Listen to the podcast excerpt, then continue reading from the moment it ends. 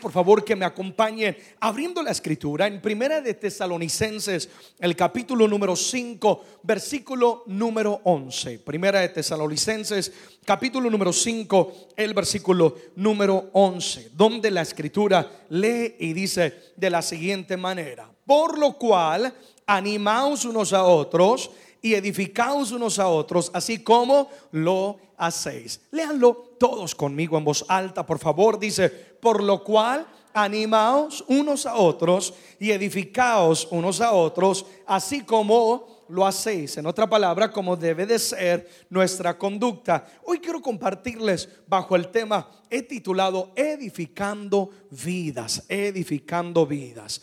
Porque yo creo que no hay mayor privilegio y gozo que el ser partícipe en la edificación, en el éxito y en el triunfo de las vidas de los demás. Es decir, ¿qué gozo debe de dar cuando uno escucha que alguien dice, yo superé algo, yo cambié, yo logré ciertas metas gracias a la ayuda de una o de otra persona?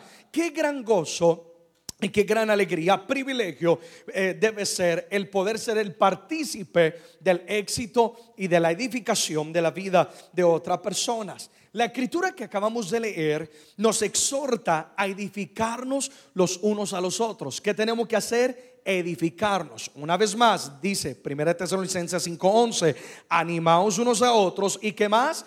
Edificaos unos a otros. Entonces digan conmigo, mi tarea es edificar a mi prójimo.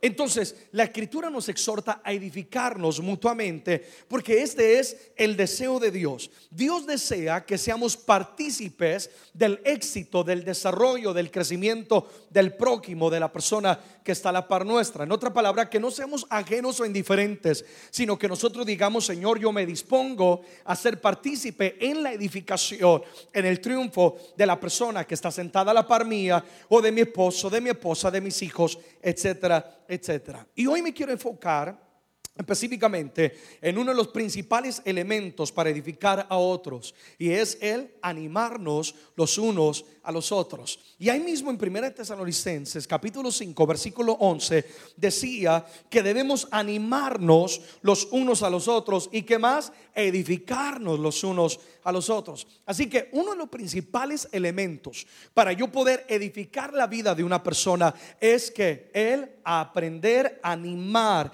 a esa persona.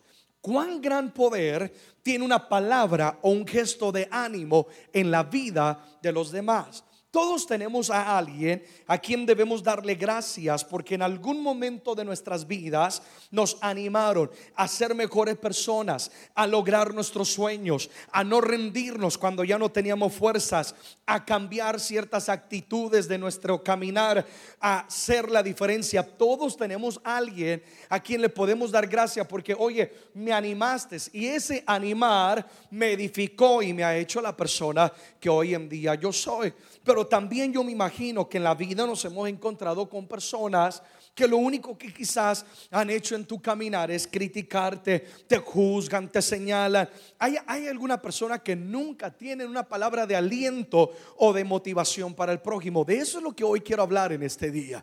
Porque yo quiero que salgamos de este lugar conscientes que Dios quiere que yo edifique al prójimo. Y si lo voy a edificar, uno de los principales elementos que tengo que poner en práctica y en obra es el animar al prójimo. Cuando yo te animo, cuando yo comienzo a celebrar tus atributos y quién tú eres, yo voy a comenzar a edificarte en la persona que Dios quiere que tú seas. Entonces, encontramos en la vida gente que anima y personas que lo único que hacen es juzgarte, criticarte, condenarte, que son buenos para señalar los defectos en las demás personas. Y la realidad es que es más fácil ver y señalar los defectos de los demás, porque a veces eso es lo que más brilla. ¿Sí o no? Tú puedes hacer mil cosas buenas y con una cosa en la cual tú te puedes llegar a equivocar y eso es lo más escandaloso y por lo tanto hay personas que son buenos para para celebrar los defectos en vez de los atributos de las personas. Y, y, la realidad es que muchas veces las personas que más te juzgan o que más nos juzgan, más critican en nuestra vida, son las personas que más cambio necesitan eh, hacer o tener en sus propias vidas. Pues dice la escritura que antes de ver la paga en el ojo del prójimo hay que mirar la paga que hay que en nuestro propio ojo. Es decir, analizar que yo también soy humano y puedo cometer errores. Amén, amados. Entonces, cuán gran poder hay cuando animamos, cuando nosotros edificamos al prójimo. Y entonces para nosotros poder ser gente que edificamos a través del animar al prójimo, esto va a demandar madurez. Digan conmigo madurez. Y va a demandar amor. Digan conmigo amor dos atributos que vamos a ver ahorita más adelante. Tenemos que ser cristianos que maduros, porque una persona madura es una persona que está en otro nivel, sí o no, mi amado, mi amada, que es, es capaz de ver el bien en otros y no solamente el mal o los errores, y también demanda que el amor, amar tal y como Dios que nos ha amado a cada uno de nosotros. Proverbios capítulo número 18, el versículo número 21 la escritura enseña y dice, la muerte y la vida están en el poder de la lengua. Y el que la ama comerá de qué? Sus frutos. Ahora, ¿qué quiere decir este versículo? Estamos hablando de animar y estamos hablando de edificar. Lo que quiere decir es que nuestras palabras tienen el poder de edificar o de destruir vida o muerte a las personas. Por lo tanto, tenemos que ser tan cuidadosos con lo que sale de nuestros labios. En otra palabra, pensar muy bien, oye, lo que voy a hablar, lo que voy a opinar, lo que voy a comentar, lo que voy a decir, va a edificar o va a destruir, va a sumar o va a restar. Y vivir de una manera en la cual somos conscientes del gran poder que hay en nuestras palabras. Saben que hay mucha gente hoy en día, varones, damas, personas que no avanzan en el propósito de Dios en sus vidas porque durante su infancia quizá fueron rodeados de personas que no pensaban en lo que decían y de una y de otra manera sus palabras se convirtieron en marcas y por eso dicen soy incapaz, soy inútil, yo no puedo, yo no voy a vencer y esta marca se convirtió en una identidad de tal manera que ellos comenzaron a creer la mentira del enemigo de que ellos no pueden avanzar. ¿Qué es lo que pasó? Las palabras que salieron de esas personas que le rodeaban en vez de edificar han destruido a las personas. Entonces piensa muy bien en lo que vas a decirle a tu esposo o a tu esposa. Piensa muy bien en la palabra que le vas a dirigir a tu hijo o a tu hija, a tu prójimo, porque puedes edificarlo o, o destruirlo.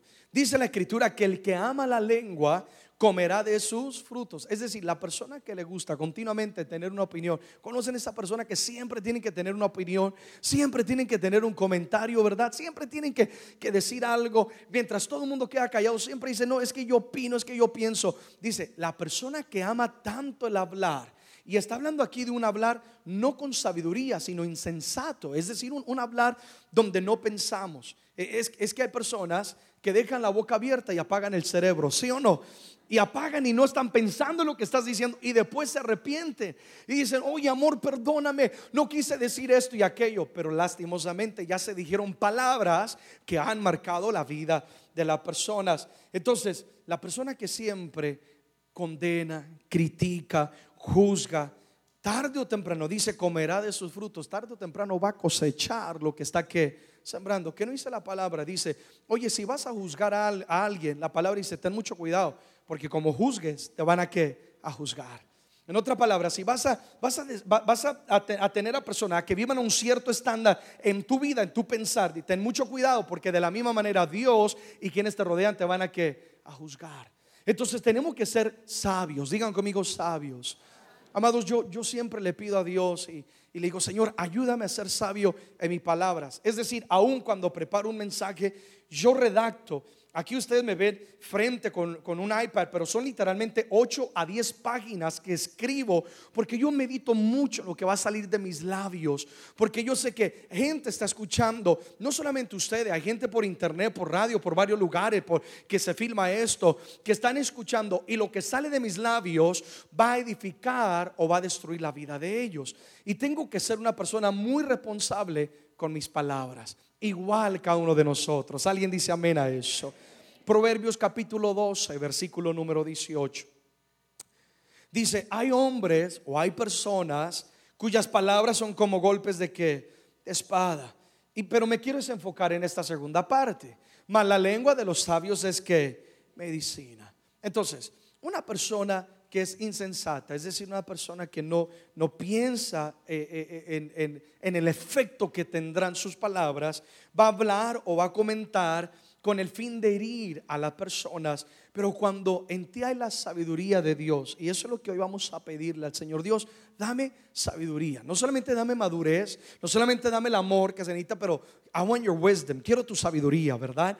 Porque yo quiero ser un edificador de vidas. Cuando tú eres una persona sabia, tu lengua, es decir, tus palabras serán que medicina para el alma, para las personas. ¿Cuál es el objetivo de la medicina? Mejorarnos, ¿sí o no? El objetivo de la medicina es fortalecernos. A mí me pasa como uno viaja tanto, me subo en tantos aviones, estoy en diferentes climas, como diferente comida. Mi hermano, a veces es un desastre, Dios mío.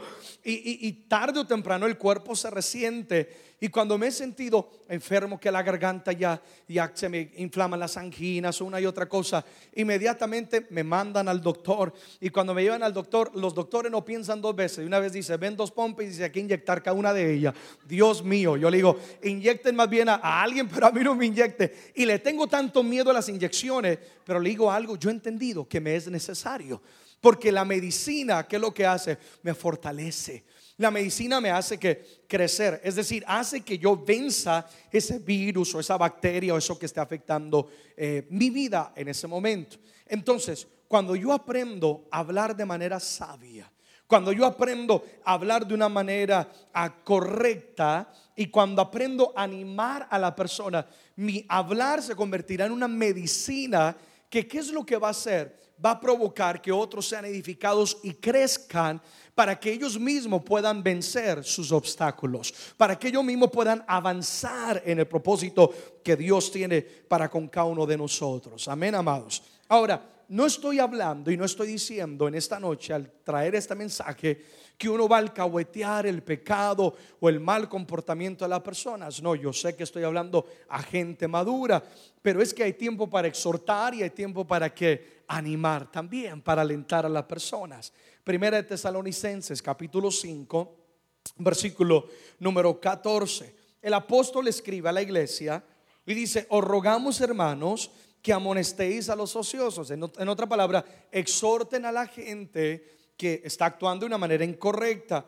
Pero también dice que alentéis a los de poco que ánimo. Porque también hay gente que a veces, mi hermano, no, no tiene el ánimo, no tiene la fuerza. Hay luchas en la vida y dice, tienes que alentarlo, que sostengan a los que están que débiles y que sean que pacientes para con todos. ¿Sabes que la paciencia es el fruto, la evidencia de la madurez? Una persona inmadura no es paciente con las personas.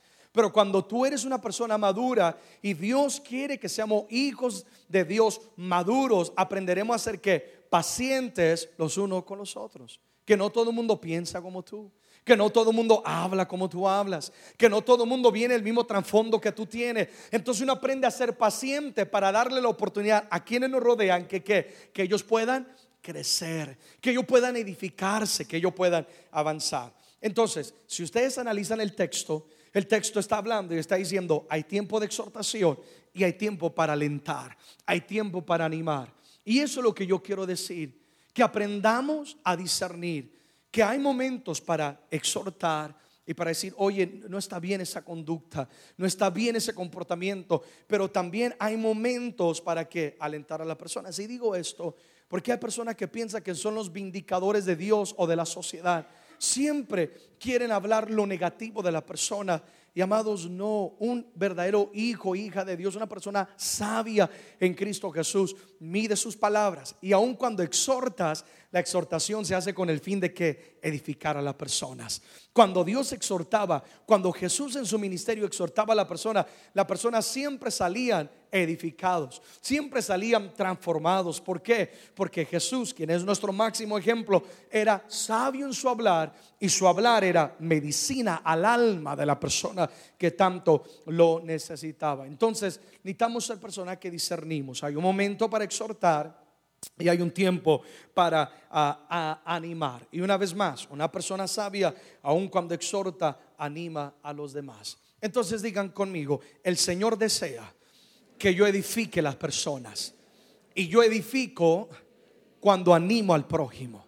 Entonces Dios desea que nosotros seamos partícipes del edificar, del éxito, del avance de los demás. Y uno de los elementos para edificar es el animar a las personas. Ahora, la pregunta que nos hacemos es, ¿por qué es que debo convertirme en un edificador de vidas? Pastor, ¿por qué es que yo tengo que involucrarme y no que tú lo hagas nada más, Erickson, o que lo haga el prójimo, o que lo haga mi papá o, mi mamá, porque al fin y al cabo yo soy es un hijo y, y que lo hagan ellos? No, ¿por qué es que yo me tengo que involucrar y ser un edificador de vidas? Número uno. La razón por la cual debemos ser edificadores de vida, número uno, es porque simplemente somos, somos uno. Somos una sola persona. Me explico. Debemos entender que el éxito el fracaso del prójimo, de una o de otra manera, nos va a afectar a todos porque somos uno solo. Años atrás, durante la Segunda Guerra Mundial, por un periodo de tiempo, Estados Unidos fue indiferente a lo que estaba aconteciendo en Europa. Si han estudiado un poquito sobre la historia de la Segunda Guerra Mundial y de lo que fueron los nazis y fue Hitler y todo esto, Hitler comienza a invadir varias naciones y Estados Unidos estaba un poco indiferente, apoyaba en lo que podía eh, para vencer a los nazis, pero no se involucraba en, en la guerra, porque Estados Unidos decía, estamos hasta el otro lado del mundo, hay un mar que nos divide, la guerra nunca nos va a tocar. Hasta que un día Japón vino, y ustedes conocerán la historia, atacó Pearl Harbor y tomó por sorpresa a Estados Unidos. Y Estados Unidos se despertó y entendió, oye, este es un solo planeta. Y lo que está aconteciendo en el otro lado del mundo también nos va a afectar a nosotros.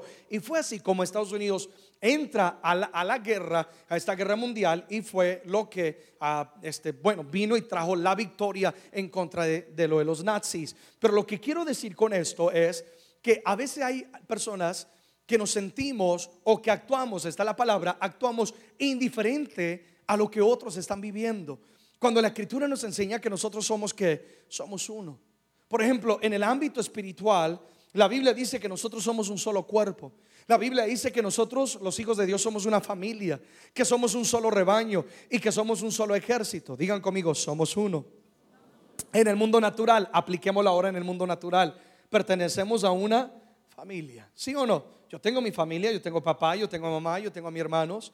Y lo que le pase a mi hermano Leo, a mi hermano Gerson o a mis hermanas, etcétera, de una u otra manera me va a afectar a mí. Si algo me pasa, yo sé que le va a afectar a ellos, igual a mi padre. Porque en el mundo natural es el mismo principio, somos, somos uno. ¿Trabajas para qué? Una empresa. Imagínese un empleado en una empresa que diga, bueno, yo voy a hacer fiesta y voy a hacer lo que yo quiera con mi vida y no voy a poner atención al jefe y una y otra cosa. ¿Qué es lo que va a pasar? De una u otra manera puede afectar la empresa y cuando eso acontezca, no solamente la persona es afectada, sino varias personas pueden ser afectadas. Entonces, en el ámbito natural, trabajamos para una empresa, vas a una universidad.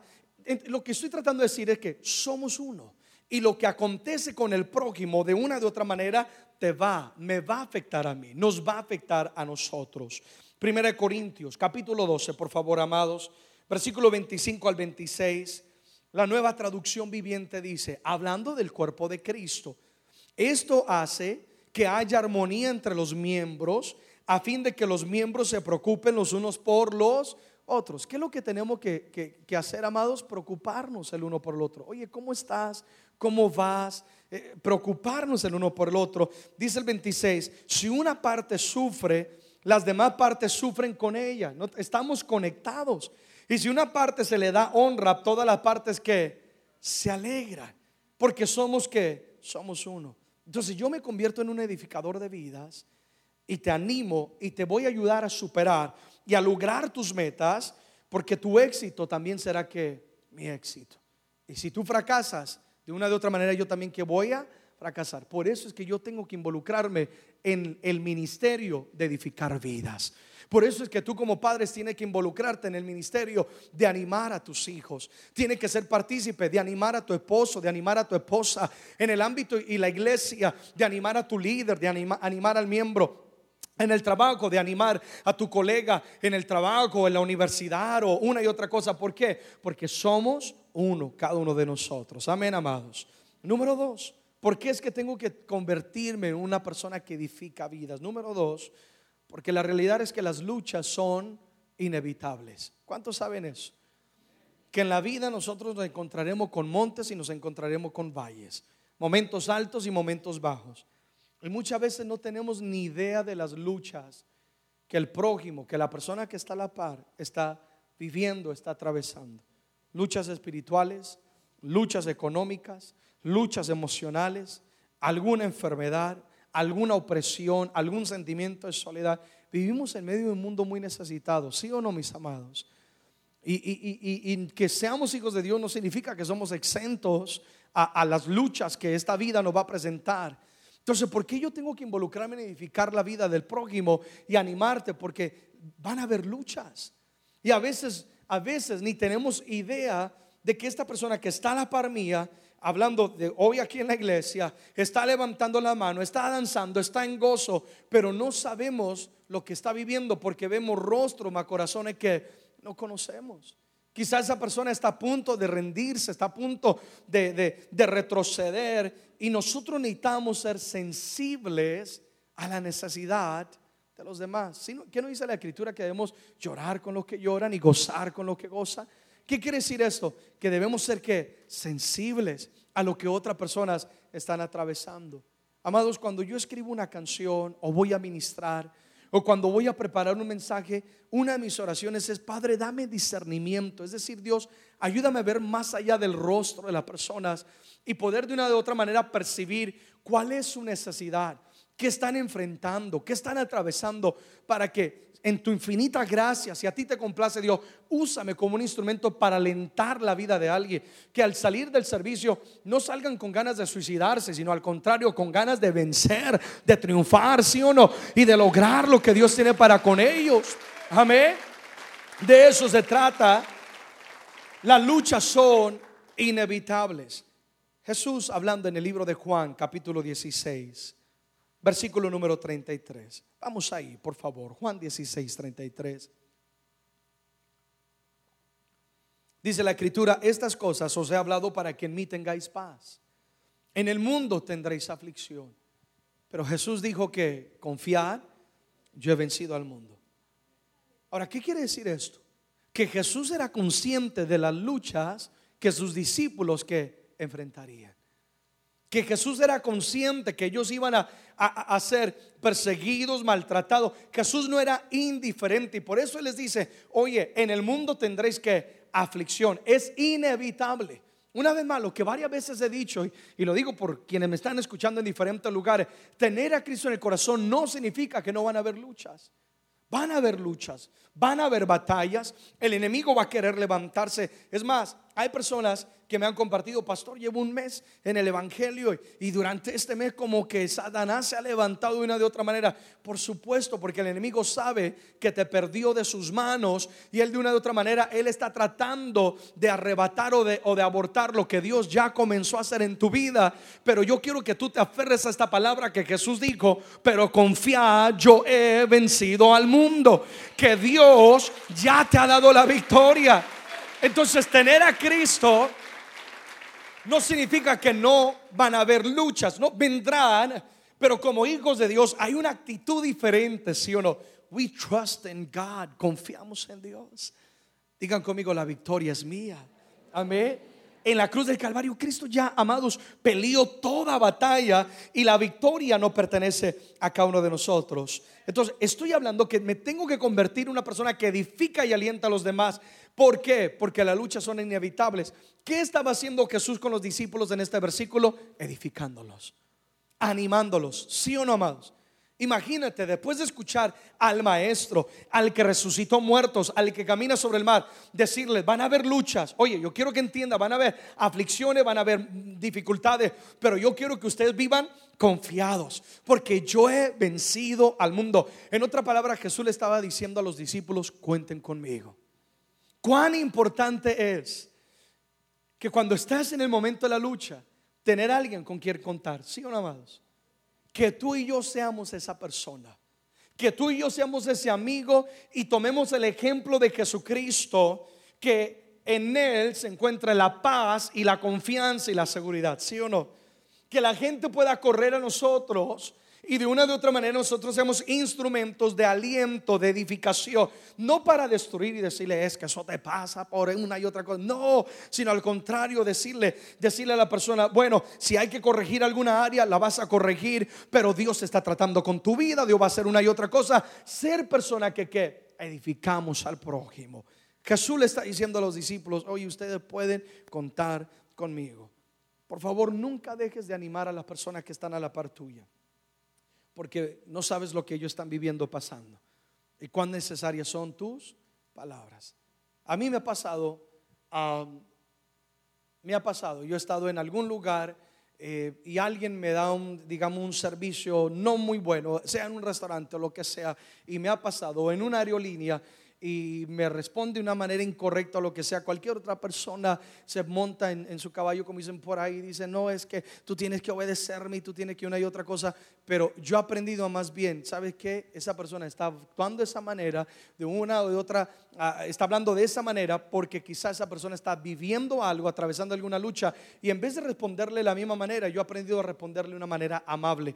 Y créanme que la mayoría de las veces, no siempre, porque hay gente que mm, nunca los cambia, pero no siempre, pero la mayoría de veces, yo diría el 90% de las veces, el, atmósfera en ese momento cambia por completo. Amén, amados. Nunca dejes de dar esa palabra de aliento. Si Dios pone en tu corazón alentar a alguien, hazlo por favor.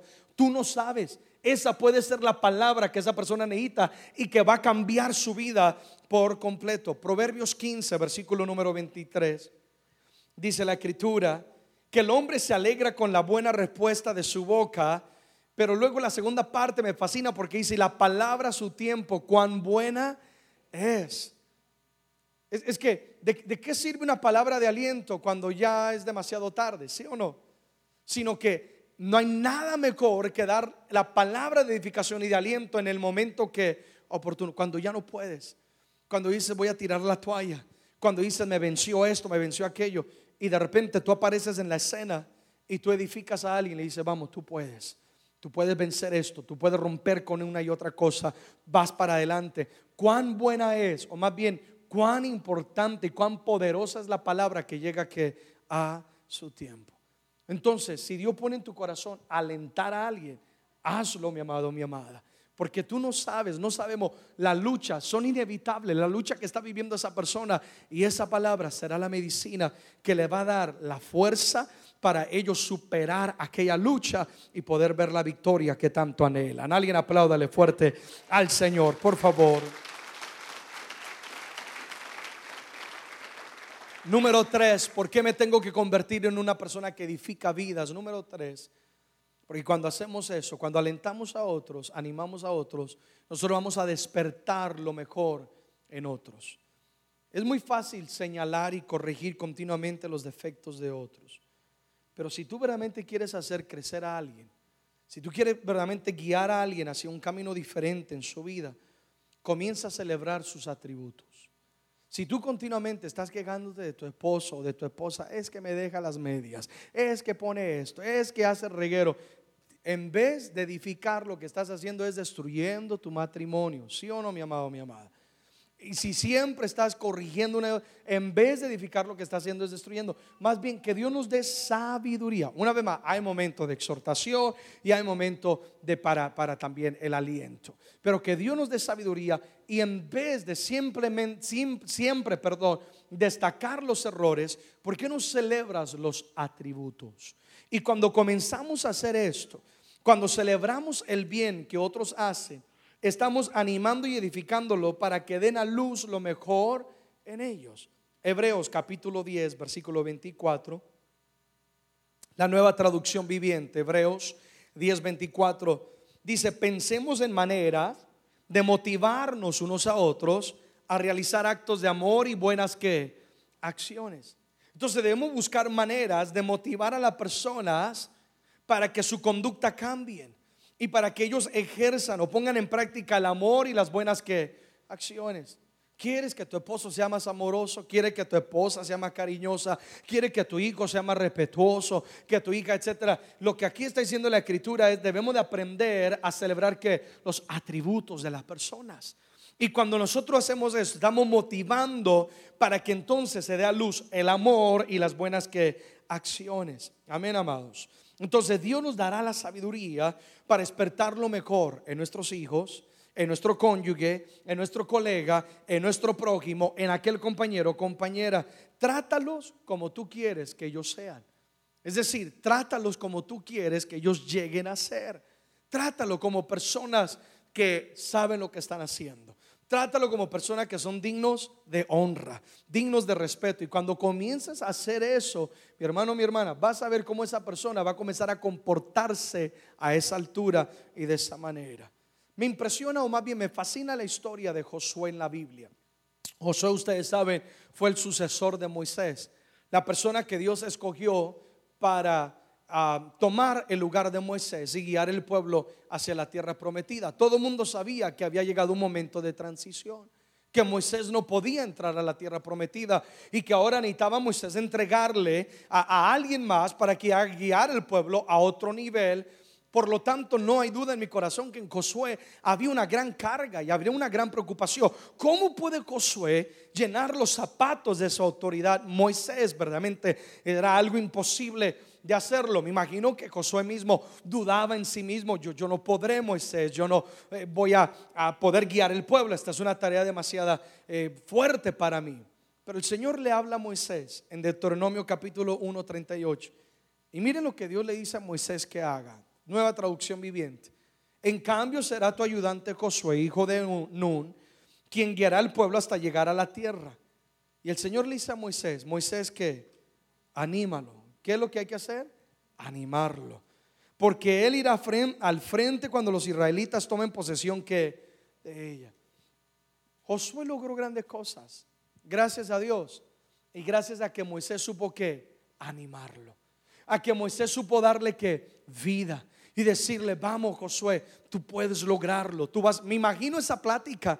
Me imagino que se fueron a Starbucks, se sentaron y comenzaron a dialogar. Y Josué comenzó a derramar su corazón. Moisés, yo no puedo. Y, Moisés le ministró sanidad interior. Me imagino esa plática que logró que se despertara en Josué, mi hermano, un gran conquistador. Y si ustedes leen de lo que Josué logró, fueron cosas impresionantes, ¿sí o no? ¿Por qué? Porque cuando tú animas a otros, tú despiertas lo mejor en ellos. Tú puedes despertar un gigante o un cobarde, un fracasado o un triunfador. Tú puedes despertar en alguien un rey o un mendigo. Depende de nosotros. Depende de que si estamos dispuestos a animarlos, a edificarlos o si solamente queremos a traer a luz los errores de aquella persona. ¿Cuántos dicen amén a eso? Entonces, yo quiero terminar con esto. Hemos hablado de el poder que tiene nuestras palabras, de que Dios desea que seamos gente que edifiquemos la vida de otro, lo hacemos cuando animamos y hemos hablado de que eh, damos a luz lo mejor en ellos, hemos hablado varios atributos y principios. Ahora, la pregunta es, ¿cómo puedo yo convertirme en un edificador de vidas? Erickson, ¿cómo puedo yo cambiar? Número uno, para hacer esto necesitamos crecer en amor. Te conviertes en un edificador de vida cuando tú comienzas a crecer en amor. Primera Tesalonicenses capítulo 3, versículo 12. Dice la escritura, y el Señor os haga crecer, que Dios nos haga qué? Crecer y abundar en qué? En amor, unos para con otros y para con todos, como también lo hacemos nosotros para con vosotros. Entonces, si yo quiero ser una persona que anima a otros, porque hay gente que dice es que a mí se me dificulta, yo no puedo animar, yo lo único que sé hacer es condenar y juzgar y lo único que sé hacer es, señalar el error de la persona y francamente, pastor, estoy entendiendo el mensaje, en vez de edificar el matrimonio lo estoy destruyendo, en vez de mejorar la relación con mis hijos la estoy dañando. Pastor, ¿qué es lo que puedo hacer? Número uno, tiene que crecer en amor. Amén, amados. Y el amor es algo que si se cultiva va a crecer. Si se descuida, se va a marchitar y se va a enfriar. Ahora, yo sé que la realidad es que hay gente que es difícil de amar. ¿Sí o no, mis amados?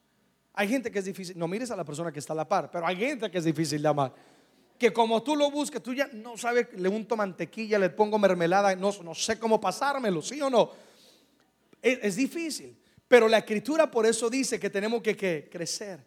Acuérdate que una persona que anima a los demás es una persona que ha madurado. Entonces cuando tú has madurado, tu perspectiva es totalmente que diferente.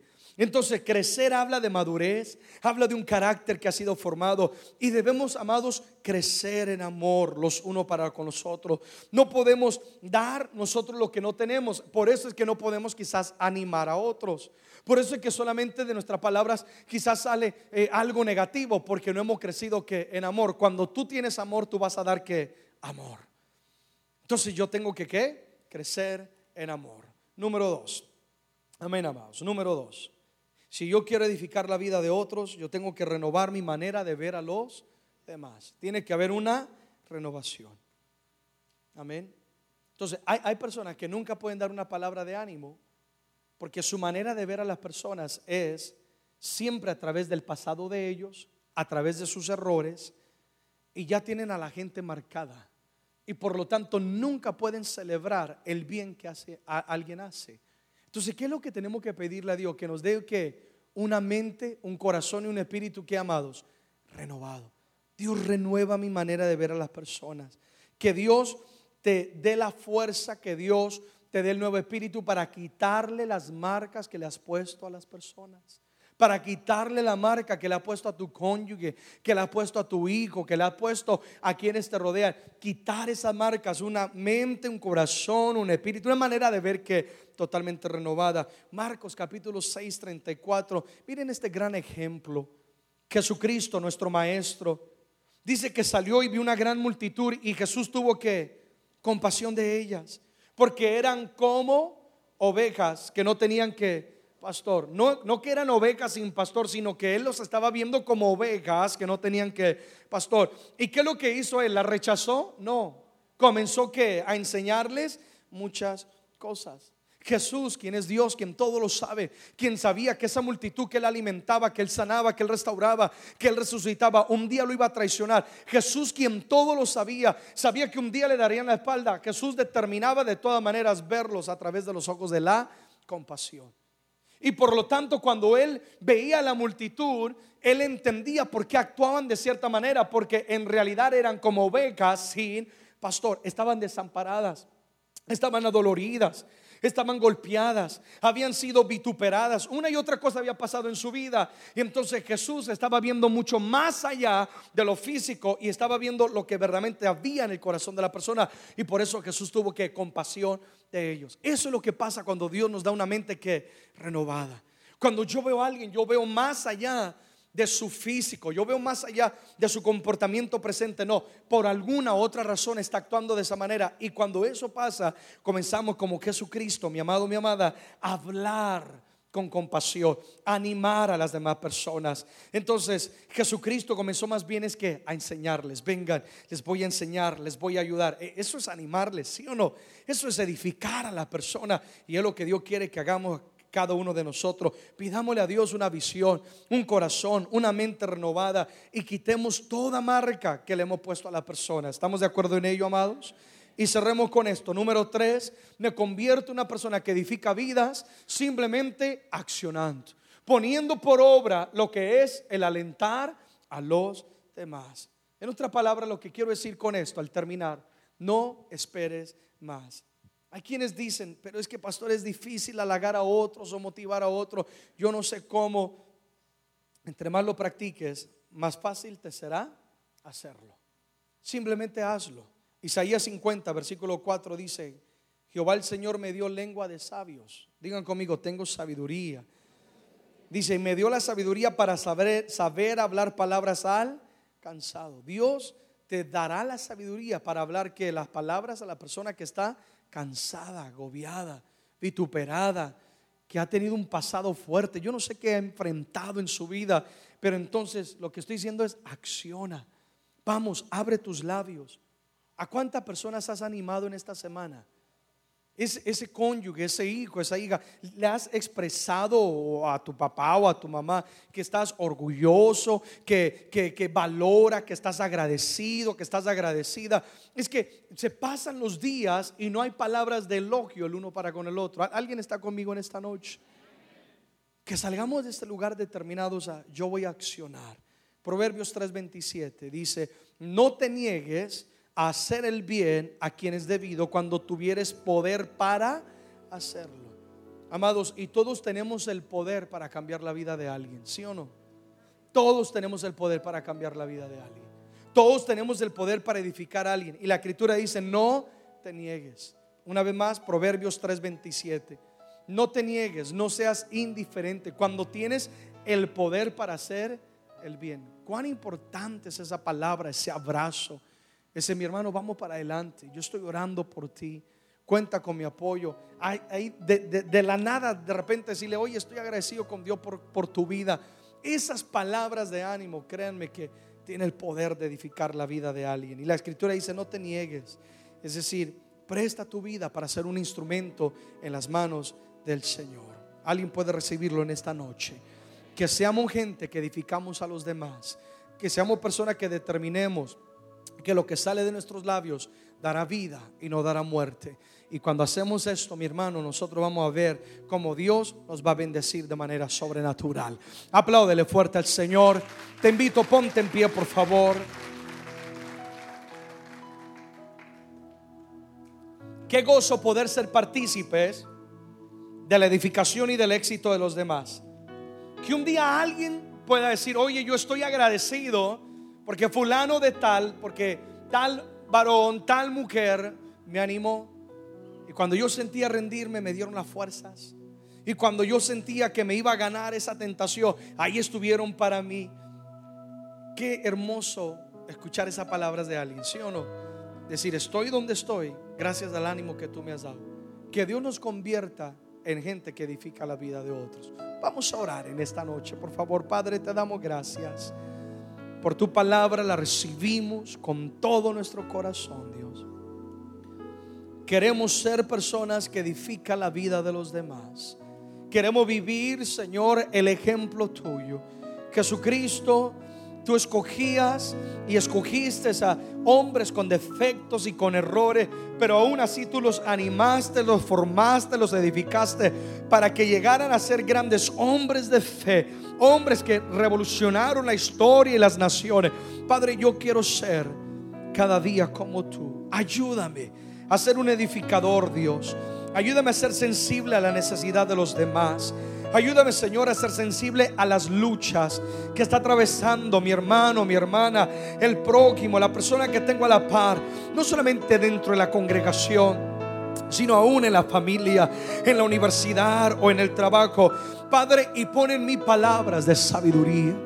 Unge mi lengua para que, Señor, mi manera de hablar sea renovada.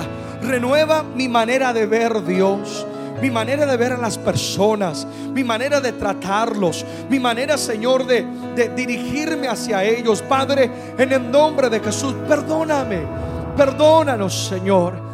Si lo único que sale de nuestros labios, Padre, o nuestra manera de ver es condenando y juzgando y criticando a Dios, quita eso de nuestra vida, porque queremos ser una generación conforme tu corazón, que edificamos, Dios, que alentamos, que motivamos, que damos vida en el nombre de Jesús. Renueva mi manera de ver a las personas. Hoy yo rompo con toda marca que he puesto en la vida de quienes me rodean. Vamos, si tú tienes que hacer esa oración, hazla en esta noche. Rompe con cualquier marca que has puesto sobre tu cónyuge, sobre tu esposo, tu esposa, sobre tus hijos o sobre tus padres. En el nombre de Jesús yo rompo con esa marca. Me arrepiento de cualquier palabra de muerte que ha salido de mis labios. Y de hoy en adelante yo declaro que Dios unge mi lengua para hablar palabras de sabiduría, para despertar lo mejor en quienes me rodean. En el nombre de Jesús, la sangre de Cristo hoy limpia nuestras vidas. Y el Espíritu de Dios hoy trae restauración. El Espíritu de Dios hoy trae restauración a nuestras vidas y a la vida de quienes nos rodean. En el nombre de Jesús pondremos por obra esta palabra, Dios de animar a las personas. Pondremos por obra de ponerlo en práctica día tras día, Dios. De animar a alguien, de darle vida, de levantarlo. Hazme sensible a la necesidad de otros. En el nombre de Jesús, mis labios serán medicina. Mi vida será un ungüento para el alma herida, un bálsamo para el herido en el nombre de Jesús. Yo edificaré la vida de quienes me rodean. Yo seré una persona que edificará en el nombre de Jesús. Yo te doy gracias. Yo lo recibo, Padre, y lo ponemos por obra. Ahí donde está, repite conmigo y dile, Señor, recibo esta palabra. Haz de mí un edificador de vidas. Yo voy a animar a mi prójimo, a quienes me rodean. Dile, soy sensible a la necesidad de otros. Mi mente renovada. La sangre de Cristo renueva mi mente, renueva mi corazón, renueva mi espíritu. Mis palabras serán medicina para quienes me rodean. En el nombre de Jesús, yo lo declaro y te doy gracias. Amén y amén. Alguien apláudale fuerte al Señor. Amén. Aleluya. Que Dios nos haga realmente edificadores de las personas y que salgamos de ese lugar conscientes o más bien dispuestos para edificar a otros. Ponlo por obra. No pase un día sin darle a alguien un halago, sin edificarlo. Créeme que va a ser la gran diferencia en la vida de ellos y en tu propia vida, porque lo que sembramos nosotros lo cosechamos. Amén.